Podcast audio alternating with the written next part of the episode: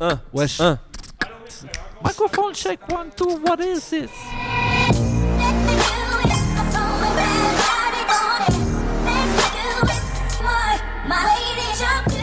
Bonjour, bonsoir à tous, bienvenue dans le 22e épisode de No Fun. Aujourd'hui, je vais prendre ma voix la plus suave pour modestement tenter de me mettre au niveau des gentlemen dont on va parler.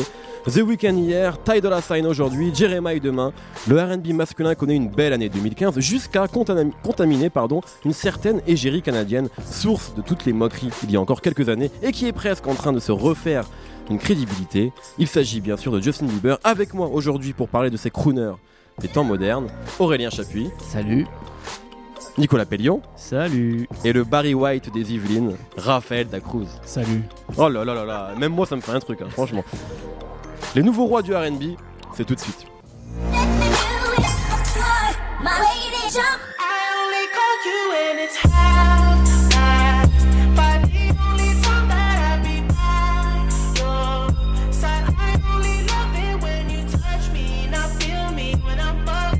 Originaire de Toronto, The Weeknd s'était imposé comme l'une des figures les plus emblématiques de ce fameux RB alternatif dont on a déjà parlé. Son dernier album, Beauty Behind Madness, l'a fait passer dans une autre galaxie. The Hills et Can't Feel My Face ont fait de Abel Makonnen Tesfaye, c'est son nom, une véritable pop star, Raphaël. Bah oui. Très bien. C'est vrai Oui, bah bien sûr que ça fait, de lui une véritable pop star. Il y a, une vraie ambition derrière ce, deuxième album officiel, troisième si on compte euh, la trilogie qui compilait euh, ces trois EP qui étaient sortis euh, en 2011. Euh, il y a une vraie ambition d'être à la fois un peu l'héritier de Michael Jackson avec un morceau comme Can't Feel My Face effectivement et à la fois de, synthétiser tout ça avec le son de The Weeknd celui qui a fait sa, réputation la, bulle spéculative qu'il y a eu autour de, sa musique en 2011 justement à la sortie de ces, ces trois EP Exactement. Euh, Nemo, euh, je sais que tu as écouté l'album de The Weeknd Ouais, et que tu aimes beaucoup l'artiste. ouais, j'aime beaucoup l'artiste. euh, J'aimais beaucoup ce qu'il avait fait au début, qu'on pourrait qualifier de dark R&B un petit peu, de- du mec dans sa chambre, dans le Justement, noir. euh, Effectivement, parce que aujourd'hui, c'est il y a beaucoup de gens et c'est normal qu'ils l'ont découvert, enfin le grand public en tout cas avec Can't Feel My Face notamment qui a été un tube énorme. Tom Cruise a quand même fait un lip dub chez Jimmy Ouais. Fallon sur The Weeknd. Ah, Quand- là, c'est fini pour toi. Tu vois quand, quand ça Il y, a t'arrive. aussi, il y a aussi Earned It, à mon avis, qui a beaucoup fonctionné son, Ouais. son, Tout à fait, mor- ouais. son morceau pour la BO de, de Fifth Shades. Bah oui, mais c'est, ouais, vrai que maintenant, c'est une, effectivement une vraie pop star. Et avant, ça a été un peu l'égérie d'un justement RB euh, beaucoup plus sombre, beaucoup plus dark et pas forcément aussi accessible que ce qu'on connaît de lui aujourd'hui. Et puis un petit peu le, le son qu'on a donné à Drake euh, à l'époque de Tech Care, parce que si on peut rentrer un petit peu plus dans les détails, euh, son producteur un peu officiel c'est Il Angelo. Euh, qui est un peu, euh, bah, c'est le producteur de Krulov par exemple, le morceau euh, Sur hyper connu de The Weeknd était présent avec, euh, en featuring avec Drake. Voilà, donc avec un mélange un peu de, de sons dissonants qui peuvent euh, paraître un petit peu new wave ou post-punk, on va dire, plus les R&B super éthérés. Et là-dessus, on parle de de euh, je sais pas de, de suicide de, de, de viol et de drogue d'énormément de drogue enfin donc euh, Ouais, c'est pas des sujets très sympas. Ouais. Non, et là c'est vrai que sur cet album, ça fait déjà longtemps que euh, en public, euh, The Weeknd annonce qu'il veut être la prochaine future star, la star ultime mondiale. Ses modèles, c'est R. Kelly, c'est Prince, c'est Michael Jackson. C'est pas euh, un, petit, euh, un petit euh, mec de R&B caché dans un coin qui veut rester là-dedans. Et, pour le coup, à mon avis, ce qui l'amène vraiment à à ça, c'est qu'il a- choisi le producteur ultime de la musique, l'ami Max Martin. Max Kaiser Martineau, de la, la pop mondialisée. le Max Martineau qui nous a déjà mis euh, Taylor Swift dans la tronche euh, à la place de la country, qui a ramené euh, l'album qu'on a tous aimé de Katy Perry en cachette. Euh, c'est lui, et c'est lui derrière Can Feel My Face, c'est lui derrière In the Night, les tubes euh, ouvertement euh, Michael Jackson quoi, de l'album. J'aimerais revenir juste sur quelque chose parce qu'au moment où tu as cité Michael Jackson et Prince, Nicolas a levé les yeux au ciel. Non, non, quand il a dit R. Kelly et, et Prince, D'accord. j'ai levé les yeux au ciel. Pour moi, euh, ouais, Weekend, c'est un peu l'inverse de, de tous ces mecs, de R. Kelly par exemple. Euh, Parce que- en, ter- en termes de, voilà, de, de- de voix et de chanteur, euh, pourquoi? Parce que euh, dans. Tout le monde est, dé- est déprimé aujourd'hui, voilà, c'est comme ça, c'est un fait, on peut, on peut pas aller contre. Et dans, en gros, dans, dans le répertoire des, des- des- des- des déprimés, lui, c'est un peu. euh, Drake, est un peu comme ça aussi, c'est un peu les Patrick Batman. C'est euh, le le personnage de. euh, American Psycho. Exactement. c'est les le mecs qui bouquin et le film Voilà, Christian qui Bale. vous donne l'impression d'être incapable d'avoir une, d'avoir une, une émotion humaine, mais qui veulent faire croire qu'ils y arrivent. Et du coup, ça donne une musique qui est très froide, euh, avec des voix qui sont très aiguës et aussi très froides en fait. Et pour moi, c'est. euh, Bon après, peut-être que c'est aussi ce que les gens aiment chez lui, mais pour moi c'est tout ce qui me gêne chez ces mecs-là, et c'est justement tout ce qui est l'inverse de ce que de ce que sont Prince et R. Kelly, c'est-à-dire des chanteurs avec des voix euh, qui, qui sont très justement plutôt chaudes et qui sont pleines de pleines de sexe, euh, alors que là, euh, je sais pas, j'aime- le mec il a l'air d'avoir un sexe atrophié quoi. Quand j'en- j'entends pleurer dans ses albums là, ça me ça me fait paniquer. Moi, il, me Pour fait, il me fait- il me fait Ça fait- déprimer The Ça fait deux fois que Nicolas passe de, parle de sexe dans une émission quand C'est vrai, tout à fait. Deux semaines consécutives. Raph- euh, Raphaël. Oui, en fait, pour revenir sur ce côté un peu peut-être froid que donne que la- cette impression que peut donner The Weeknd, en fait, moi, la première fois que j'ai écouté The Weeknd quand il a sorti House of Balloons, c'est donc son premier EP en, en 2011, euh, j'ai l'impression que c'était, j'ai eu l'impression que c'était euh, une espèce d'instantané de la, la- génération Instagram. On était vraiment au moment où, où Instagram euh, apparaissait et euh, en fait, sa musique, c'est une espèce d'instantané d'une soirée, euh, d'une, en fait, d'une photo passée sous filtre, euh, avec du sexe désabusé, euh, du, du- beaucoup de substances illicites, des amours, des amours déçus. Donc je pense pas qu'il soit sans émotion. Mais, Je pense juste qu'il n'arrive pas à trouver du, du plaisir dans sa vie. En tout cas, c'était ce qu'il essayait de, de faire ressentir. Et qu'aujourd'hui, il a, il a mi-chemin entre, entre ce personnage qu'il avait créé justement à l'époque de CEP et le fait de vouloir passer le- le- le- le- l'échelon supérieur de, de la pop star qui peut aussi s'éclater euh, sur un morceau comme Mm. Can't Feel My Face. Mais par tu exemple. vois, euh, ce que tu décris avec tes fil- les filtres Instagram, en fait, je reconnais totalement The Weeknd euh, là-dedans. Ouais. Et en fait, c'est c'est un peu ce que je voulais dire, c'est le côté artificiel, tu vois. c'est un peu égo- égo- égotiste comme musique. en Égotiste, ouais. En fait, ça, c'est vraiment la, la musique de- d'une génération, euh, enfin, d'une partie de- des jeunes aujourd'hui qui est, qui, qui est là-dedans et que, dans laquelle je me reconnais pas forcément, tu vois. Mais c'est- du coup, c'est très personnel, mais Alors que tu es très jeune. Alors que je suis très jeune, ouais. Mais voilà, c'est ça, c'est euh, très artificiel, c'est très, euh, on se cache derrière, euh, on a besoin de drogue pour euh, pour euh, pour aimer, on a besoin d'avoir un filtre Instagram pour montrer sa tête sur sur internet, Mhm. tu vois. Et c'est moi, c'est tout ce truc là que je retrouve dans The Weeknd et qui me qui me débecte un peu. J'arrive pas à l'écouter, quoi. Nemo.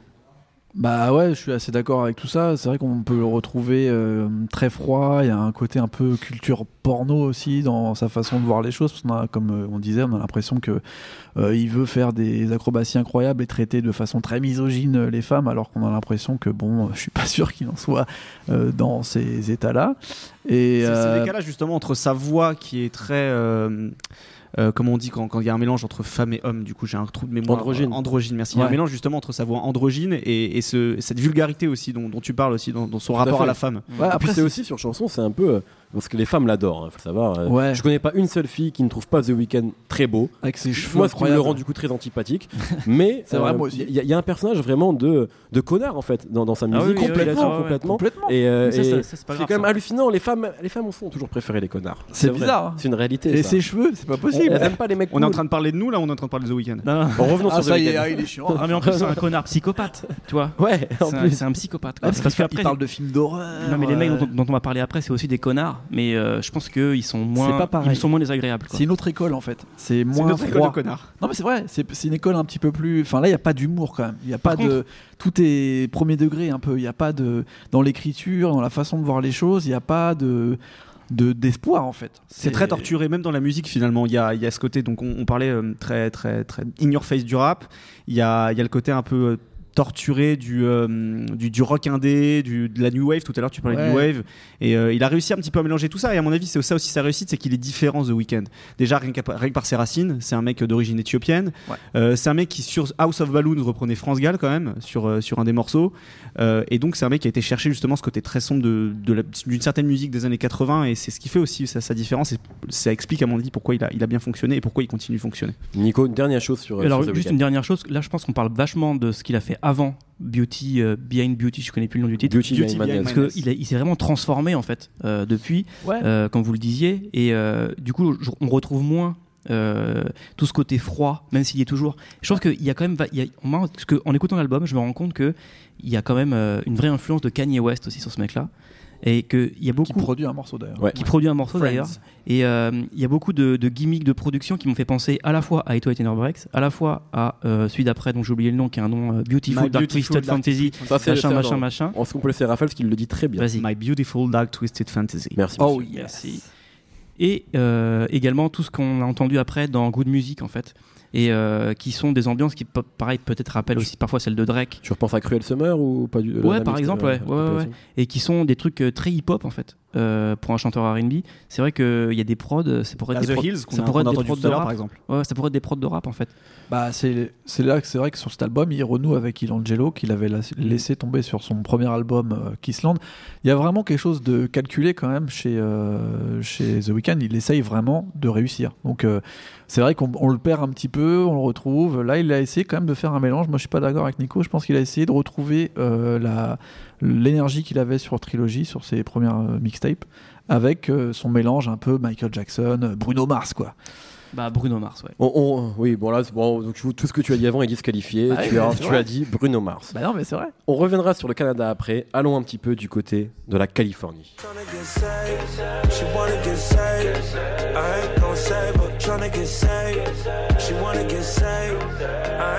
Après une ribambelle de mixtapes, dont la série des Beach House, le premier album du Net Dog des années 2000, Taille de la Sign est dans les bacs. Le bien nommé Free TC voit tout le Gotha du rap RB américain se succéder sur le track listing Kendrick Lamar, Wiz Khalifa, Fetty Wap, Ray Shremmer, Future, R. Kelly, dont on a parlé, Kanye West et même Babyface et Jagged Edge.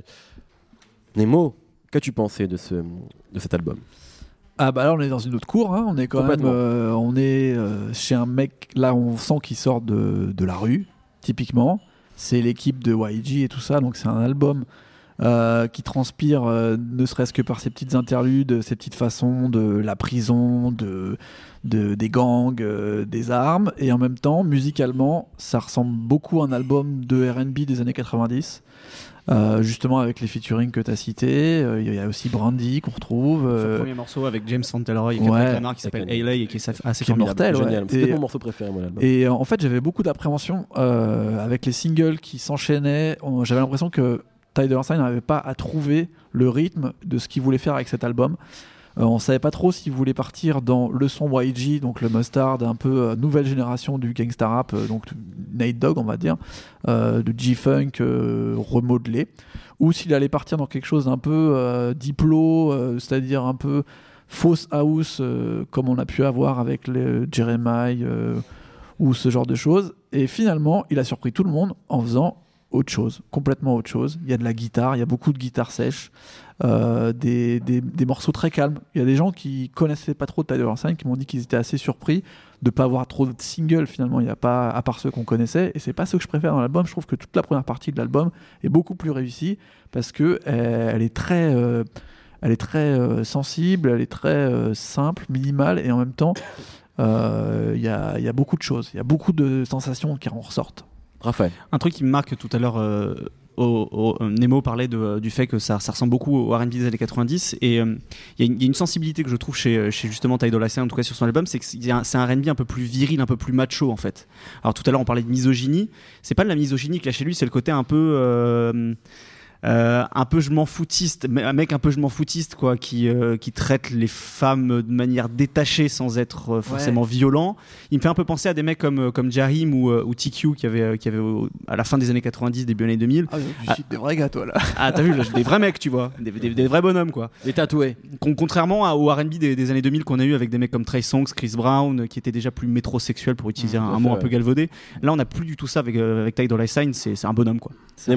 Bah là, on est plus dans l'esprit d'R. Kelly, clairement, tout à fait. et aussi du pimp, quoi. C'est-à-dire euh, le mec euh, qui a plein de femmes autour de lui, qui les traite pas forcément, qui les traite mal, qui parle beaucoup avec elles. Il y a quand même beaucoup d'humour.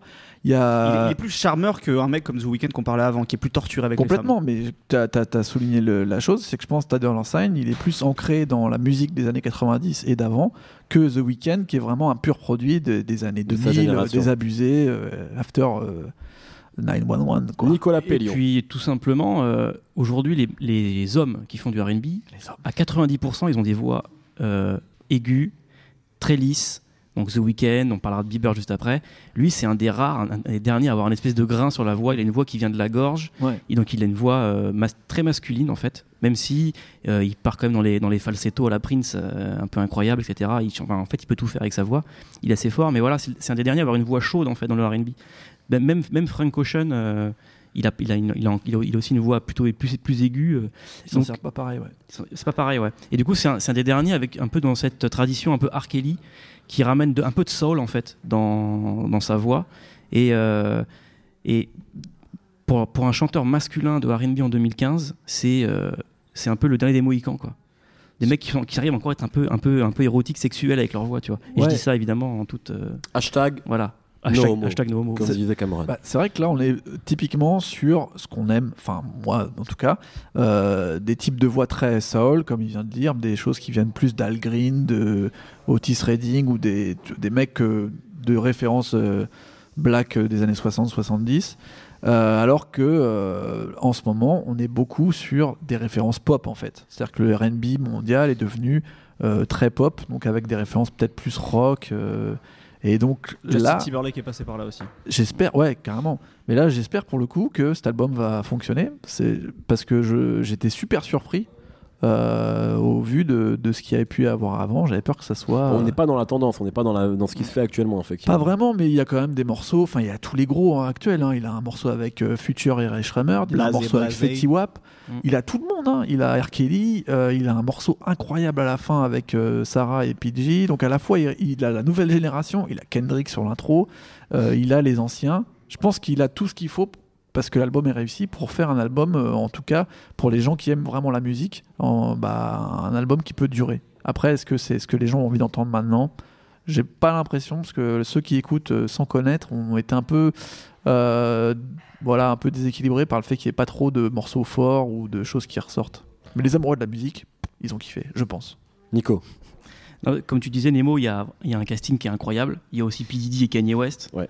Et euh, parce que faut aussi, parce qu'on parle beaucoup, de, on parle beaucoup de sa voix et de son attitude, mais en fait, c'est un touche à tout. Enfin, il sait, il sait- il sait tout faire. Taille de la scène, il produit, il arrange ses morceaux, etc. Ouais. Et du coup, il y a, un- il y a un- il y a une, vraie, une vraie patte sonore sur tout le disque. Qu'il il peut faire des arrangements. euh, c'est plus trop la mode aujourd'hui dans la pop où on peut, des fois on a deux trois pistes. Point. Lui, euh, il va y avoir un violon, des chœurs, euh, des machins, des trucs. Même quand c'est des prods d'autres, en fait. Et ça peut être une prod de Metro Boomin et d'un seul coup il va y avoir un violon dessus. Et ça, c'est forcément lui qui l'a rajouté. Et du coup, il a, il a cet univers cohérence, euh, une cohérence sonore. Et même quand il invite Kanye. euh, qui a une personnalité qui est quand même euh, assez incroyable et difficile à contenir, Il la ramène dans son il la ramène dans son univers et sans, euh, sans dénaturer ce qu'est Kanye West. C'est-à-dire que du coup, on a vraiment l'impression d'avoir Kanye et Didi qui viennent dans le film de, de Ty Dolla Sign. Quoi. Ouais. Et c'est vrai que c'est c'est aussi la grande force de ce disque-là, c'est que ça part dans tous les sens. C'est qu'il y a plein de styles différents, il y a plein de gros noms, mais ça reste son disque à lui, c'est pas une compile. Quoi. Et ça, c'est assez fort de faire ça aujourd'hui. Quand on voit qu'il y, a- il y a des mecs comme Game qui paraît qui invite plein de gens, qui est un rappeur, un rappeur de Los Angeles, qui C'est a- une compile. et ça fait, ça fait, ça fait plus, plus compile déjà. Et lui, il n'y a pas cet effet-là. Quoi. Mais en plus, Game, il- à chaque fois, il emprunte le flow des mecs qui l'invitent. Ouais, donc c'est encore C'est un sûr que c'est pas le point fort de Game, mais C'est voilà, c'est pour donner problème. un point de comparaison. Quoi. Là, il y a vraiment une, une patte, quelque chose de très original et ça mériterait, à mon avis, d'être un des albums de 2015, typiquement. Bon. Quittons, messieurs, désolé, Ah, euh, la beau. chaleur de la Californie beau. Et retournons au Canada. Cause if you like the way you look that much, oh baby, you should go and love yourself. And if you think that I'm still holding on to something, Ah, il se passe un truc incroyable là sur le, sur le plateau. Alors après Journals, sorti en 2012, et Justin Bieber vient de livrer Purpose. Une seule question, messieurs. Justin Bieber est-il enfin devenu Justin Timberlake? Nico. Pour moi, c'est une fausse question en fait. Bon, bah je non, me mais, barre, c'est non, ça. mais euh, par contre, non, mais je peux y répondre, l'air de rien. C'est que hum, Non, mais c'est une comparaison c'est une comparaison qui est depuis le départ. Ouais. Alors, est-ce que c'est parce qu'ils sont tous les deux blancs Est-ce qu'ils s'appellent tous les deux Justine J'en sais rien, tu vois. Mais euh, on attend, voilà, c'est c'est un peu ça. On a les gens pari- ont parié sur Justin Bieber en disant, voilà, il va devenir le nouveau Justin Timberlake. Ils ont commencé pareil. Sauf que ils ont commencé pareil, c'est vrai. Sauf que ce que les gens oublient, c'est que Justin Timberlake, sa carrière solo, donc en solo, donc pas quand il était dans NSYNC, dès le départ, il y avait un côté très expérimental. C'est-à-dire, il bossait avec Timbaland, il Le premier album, c'était Justified. Justified. produit notamment par Tim. Il y avait Tim Voilà. surtout les Neptunes. Non, les. Neptunes. Ouais. Neptunes, les, Neptunes et Timbaland, c'est parmi les producteurs peut-être les plus expérimentaux du R&B et du hip-hop euh, de la fin 90, début 2000. Mm. C'est des mecs qui ont, qui ont touché, enfin qui ont modifié le R&B, qui ont touché toute la pop musique en général. Et c'est et des personnalités qui travaillent, enfin qu'on qu'on n'a pas dans l'entourage de Bieber en fait. Ah, c'est pas Deepo, c'est Relax quoi. Non, mais Bieber, non part, mais Bieber, euh, en fait, pour, pour, faire, pour vraiment les, les situer, là où ils sont différents, c'est que Bieber, il, juste il sent le sens de la pop et il, Ouais. il suit les choses qui fonctionnent. Et là, pour prendre l'exemple de Purpose, il prend un peu à The Weeknd. On, là, on a entendu un, mor- on a entendu sur un le premier morceau. morceau par exemple, on dirait The Weeknd quoi. C'est ça, mais morceau et pas que sur le premier, à mon avis. Et là, on a entendu un truc, c'était un peu Ed Sheeran, euh, C'est complètement de attirant. trucs euh, solo de guitare pour, pour plaire aux meufs C'est quand t'es même moche. écrit par Ed Sheeran. Ah, en plus, c'est écrit par Ed Plaire Sheeran, aux c'est meufs quand- Ed Sheeran. Ah, C'est horrible. fait une bonne vanne. Ah ouais, plaire aux meufs quand t'es moche. Non, non, désolé.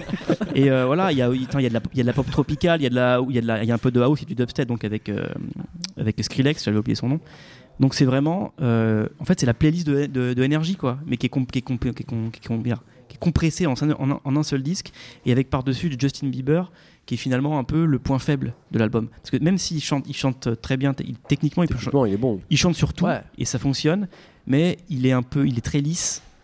Il y a- il y a et un- pour moi, et pour moi, c'est là où il y, a, il y a un peu un storytelling autour de lui, comme quoi il serait devenu un adulte. Ouais. Et pour moi, il a pas quitté sa, Ah, sa coquille truc, de, teenager Mm. parce qu'il est encore très lisse, encore euh, très euh, personnage Disney en fait. Il y a aussi quelque chose, c'est qu'on parle, bon, on fait une émission sur le R&B, on parle de Justin Bieber, mais l'album, il est pas que R&B, Ouais, euh, il est même tout, moins. R&B que Journals, qui est sorti en 2012, avec des morceaux comme All That Matters. C'est peut-être celui-ci dont on aurait dû parler Ah ouais, aujourd'hui, ouais. où celui-là est finalement part parfois voir des choses euh, beaucoup plus pop dont tu viens de parler. Euh, Nemo et ensuite euh, Raphaël. Euh, ouais, typiquement, c'est ce que j'allais dire, que Journal, c'était là, à mon avis, où on pouvait parler d'un vrai album de R&B qui était en fait une compilation de ces morceaux sortis, musique, Mondays, machin, où il y avait vraiment des bons trucs. Là, je suis pas tout à fait d'accord avec Nico, il a quand même lancé une, une direction avec cet album, avec Skrillex, Diplo, euh, le morceau euh, Where Are You, je sais plus comment, là, de Jackie. Where Are You Now Where Are You Now Après, What Do You ça. Mean euh, C'est, c'est un- c'est un- enfin, après peut-être que t'as pas la chance comme moi de, Quelle chance de regarder les Energy Music Awards tous les ans et d'écouter Energy, mais je t'assure que t'écoutes les albums de Jason Derulo, Neyo, tous ces Ah, mecs-là que t'écoutes pas. Mais en fait, c'est ce qu'ils font depuis deux ans, tu vois. Non, je sais, mais je veux dire, là, c'est le gros son du moment actuel de Ouais. faire le. Mais tu vois, enfin là, c'est pas lui qui l'a ramené en fait. Non, je suis d'accord, mais il en devient un vecteur et il, il choisit ça plutôt Il que de faire. euh, Il sent le sens, je de- suis le sens du Max vent. Martin. Le pro- pas Max Martin. Max Martin, ouais. Le problème, c'est que je suis pas sûr que ce soit lui-même qui choisisse. J'ai l'impression que c'est un produit très bien marketé en fait. C'est vrai. Justin Bieber. Mm, mm, mm. Sûrement. Moi, je, je le croyais, je le croyais avant de creuser euh, sur ce disque-là et ce qui s'est fait autour, et donc en découvrant la, la figure de, Bear, qui est un peu le, Poubelle. on va dire le, le, le DA de l'album et qui en fait depuis Journals euh, et, le vient- songwriter. et qui, et qui vient d'ailleurs de, de la famille, euh, pas vraiment Dungeon Family, mais Purple Ribbon. En tout cas, il était signé sur le label euh, à un moment de, euh, Ah, de. Big Boy, si je Ah, dis pas de bêtises. Oh le Je savais feu. pas. ouais. Et donc Des il y a un mec incroyables. quand même. Ah ouais, Ah, non, mais c'est fou, mais ça m'étonne pas. Et donc, était, déjà qui était déjà songwriter pour euh, 112, pour Babyface, euh, pour Usher, qui est un peu le, le parrain de, de Justin Ah Bieber. oui, vrai. Et euh, quand on lit les interviews de, de Pooh Bear, et on se rend compte que, euh, que en fait, euh, Justin Bieber, il, a beaucoup plus de, de- il prend beaucoup plus de décisions. Par exemple, pour ce disque-là, il a bossé avec DJ Mustard, avec Kanye West. Les morceaux n'ont pas été gardés parce qu'ils plaisaient pas à Justin Bieber. Et c'est vrai que c'est des, de la merde. c'est des morceaux qu'on a entendus parce qu'il est posté sur Instagram en fait. Il peut les extraits avec, euh, Mhm. DJ Mustard, qui, sont, donc, qui est un très gros producteur aujourd'hui, DJ Mustard, qui a produit les plus gros tubes du rap Ouais. de ces deux dernières années. Lui, il l'a pas voulu, il l'a pas voulu parce que ça lui plaisait pas, parce qu'il voulait Préfère bosser avec juste ce mec-là quoi. Et donc, je me suis rendu compte que finalement, c'était C'est bon. peut-être pas tant un produit Sur, en fait, sur, ça, son, sur album, effectivement, il a l'air d'être creux, mais il- parce qu'il le choisit, parce qu'il il prend des décisions en fait. Je pense que comme en fait, c'est un peu comme Rihanna, il est vraie force de décision dans ses trucs, même s'il a l'air d'être euh, d'être un peu une- un produit, tu vois. Il a gardé Nas quand même.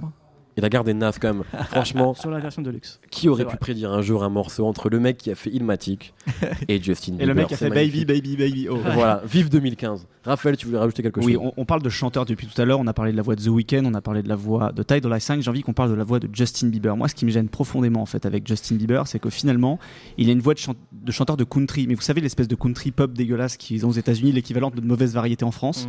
Et en fait, il a, il, il a cette voix-là, et euh, bien qu'il ait envie de se faire passer pour un chanteur de RB par moment sur l'album, je retrouve des gimmicks vocaux qui, qui, qui le rapprochent complètement de ce type de, de, de chanteur. Et d'ailleurs, c'était assez drôle parce que quand, quand il a fait le, la, la promo de son album chez, chez Jimmy Fallon, donc ce fameux présentateur de, de talk show américain, euh, où joue The Roots notamment, euh, il, s'est moqué de lui-même en chantant avec une voix de chanteur de country une de ses chansons. Mais en fait, Ouais. c'était pas du tout une caricature c'est sa voix en fait. Il a juste parlé avec une, euh, une- un, un accent nasal texan dégueulasse, mais finalement euh, c'est lui.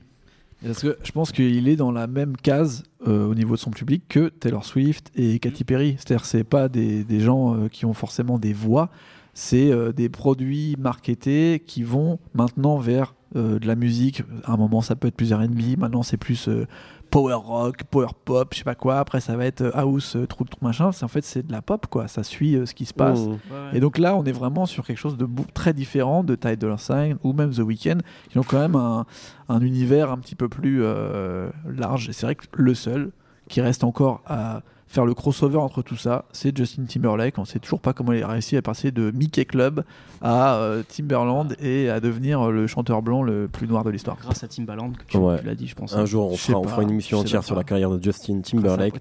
Mais si notre temps est écoulé, traditionnellement, chose que nous avons malencontreusement oublié, fait de ma faute la semaine dernière, je vais vous demander vos coups de cœur. Ça peut être en rapport ou pas avec l'émission. Ça peut être un film, un livre, un morceau, une photo, ce que vous voulez.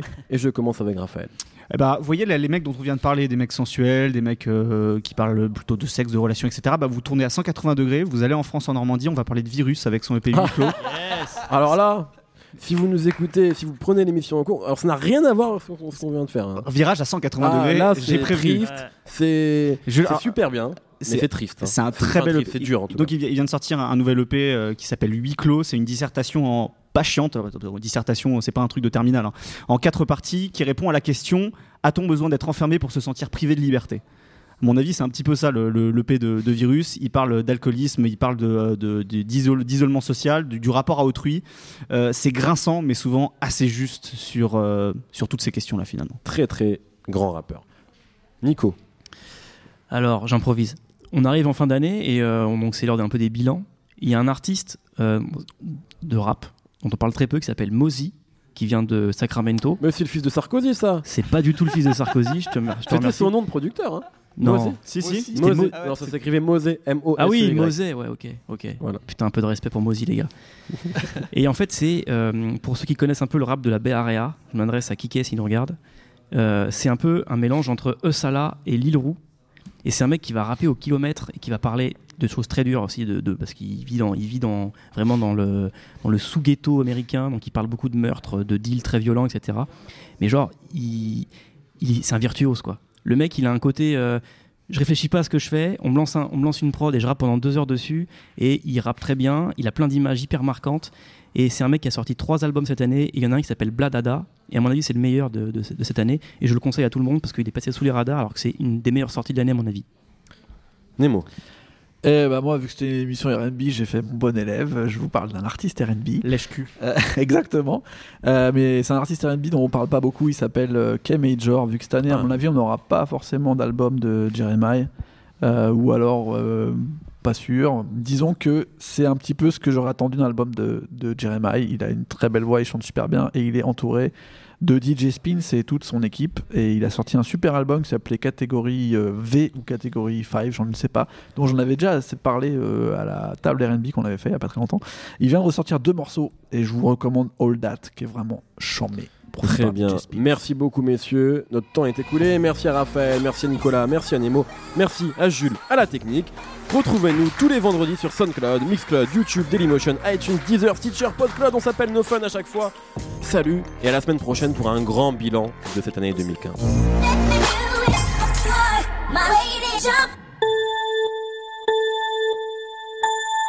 Salut, c'est Jean Z. No Game, c'est votre émission hebdo sur les jeux vidéo qu'on aime, J'adore les phrases des passants, je pourrais les écouter pendant des heures. qu'on déteste, C'est horrible, les personnes, moi j'ai l'impression que c'est un simulateur de con quoi. ou les deux à la fois.